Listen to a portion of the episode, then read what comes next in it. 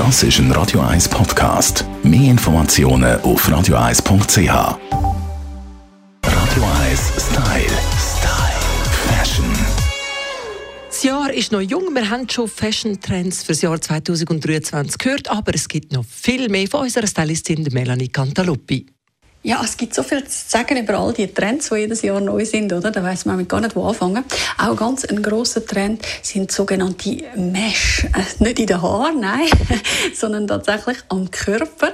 Sprich, leicht transparente Tops, wo dann drunter natürlich selbstverständlich nochmal ein Top getragen wird oder für die ganz Mutigen dann natürlich nur eine schöne Lingerie.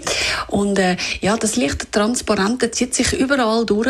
Natürlich vor allem auch wieder in der Oberbekleidung, kann aber auch auch daherkommen äh, in Form, sage ich jetzt, von irgendwo eingesetzt, also so ein bisschen Patchwork-mäßig oder so. Das äh, wird man sehr viel jetzt sehen.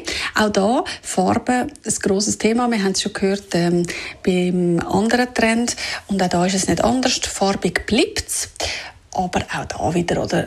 Schwarz äh, verleiht natürlich eine gewisse Sexiness und dementsprechend ist es da sicher auch nicht verkehrt. Sehr cool auch in Kombination mit Jeans.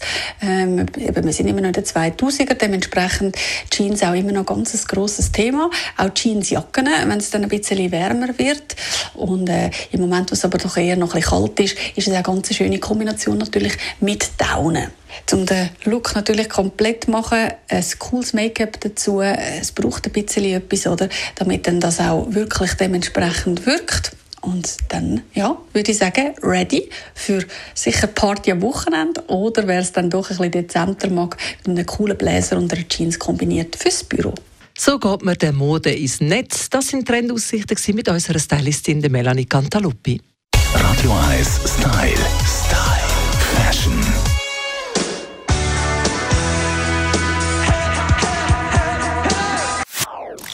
Das ist ein Radio 1 Podcast. Mehr Informationen auf radio1.ch.